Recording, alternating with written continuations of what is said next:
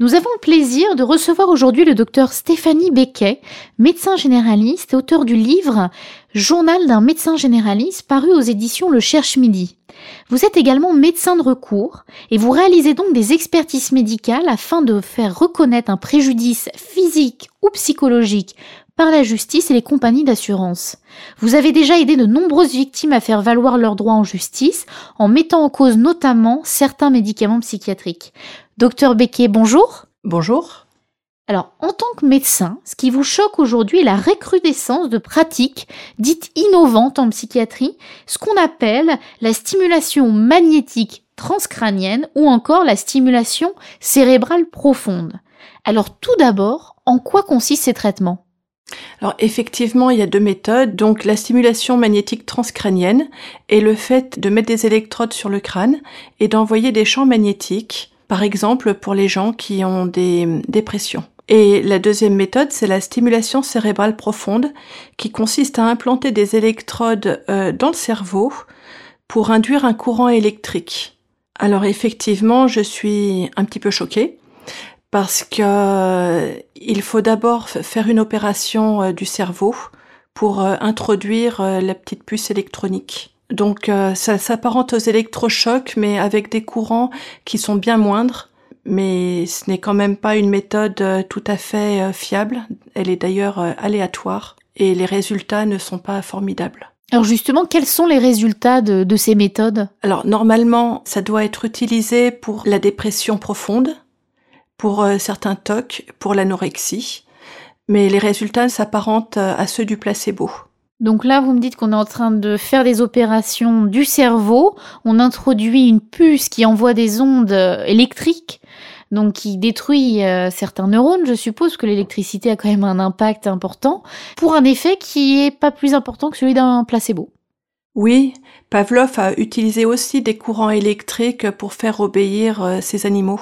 Donc là, on revient en fait à l'histoire de la psychiatrie, où on se basait sur euh, un mécanisme, où on se base d'ailleurs toujours visiblement sur un mécanisme d'excitation réflexe, où on envoie des ondes électriques, euh, ou en tout cas on s'occupe du cerveau avec la lobotomie, l'électrochoc, euh, et au jour d'aujourd'hui, on revient en arrière en fait finalement. Oui, mais ça ne marche pas parce que l'être humain est beaucoup plus complexe que ça, et on ne peut pas le traiter comme une voiture en série. Moi, quand je j'ai un problème avec ma 206, je vais chez le garagiste, elle est réparée. Quand le psychiatre euh, fait ses lobotomies ou maintenant ses stimulations cérébrales profondes, les résultats sont vraiment aléatoires. En gros, ça n'est pas vraiment scientifique. Donc justement, on parle de traitement du cerveau, mais au jour d'aujourd'hui, vous avez 70 000 séances d'électrochocs chaque année qui sont pratiquées en France. Vous pouvez m'en parler aussi des électrochocs? Eh bien, les électrochocs, d'abord, c'est sous, anesthésie générale maintenant, mais jusqu'à il y a environ 15-20 euh, ans, ça pouvait être sans anesthésie. Évidemment, il y avait des fractures de dents, il y avait des convulsions. Maintenant, il n'y a plus tout ça. Mais les patients se réveillent et souvent, ils ont des lambeaux de mémoire qui sont partis. Par exemple, une de mes connaissances a eu des électrochocs. A priori, ça l'a guéri. Mais a posteriori, quand on lui pose des questions, elle a oublié des grands pans de sa vie et elle est extrêmement frustrée. Et alors les électrochocs, on envoie un courant électrique euh, en plein cerveau de plusieurs centaines de volts. Euh, quels sont les effets secondaires? Vous parlez de perte de mémoire, mais est-ce que ça brûle pas des cellules du cerveau ou en tant que médecin, vous pouvez nous en dire plus? Alors si, effectivement, ça brûle des cellules du cerveau et la plupart du temps, les patients, quand ils sortent des électrochocs, après, ils doivent se stabiliser avec des régulateurs de l'humeur, avec des neuroleptiques, avec des autres médicaments psychiatriques. C'est sans fin. En fait, euh, c'est des patients à vie à la fin. Et on utilise ça soi-disant pour guérir. C'est un traitement de guérison selon vous? Alors euh, c'est vrai qu'en France maintenant c'est des traitements de guérison, mais il fut un temps où dans d'autres pays où on l'a utilisé pour punir, par exemple en Russie ou en Chine. Donc je suis extrêmement surprise que selon les époques et selon les régions, où ça guérit ou ça punit. C'est la seule branche de la médecine qui soit aussi aléatoire et où les résultats sont aussi imprévisibles. Et alors justement, en tant que médecin généraliste qui avait à cœur le respect du serment d'Hippocrate, l'importance du bien-être des patients et du respect de leur dignité. Quels conseils donneriez-vous aux auditeurs qui nous écoutent et quels conseils donneriez-vous aux personnes qui souffrent d'une éventuelle dépression ou qui hésitent à recevoir ce genre de traitement?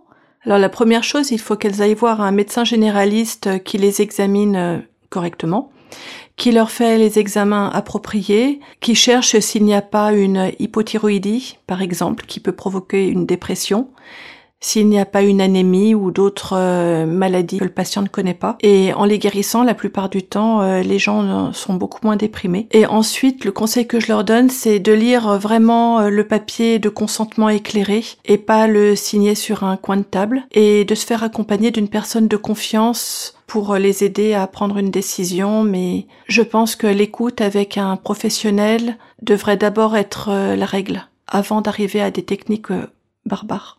Alors, vous me parlez de personne de confiance. Qu'est-ce qu'une personne de confiance?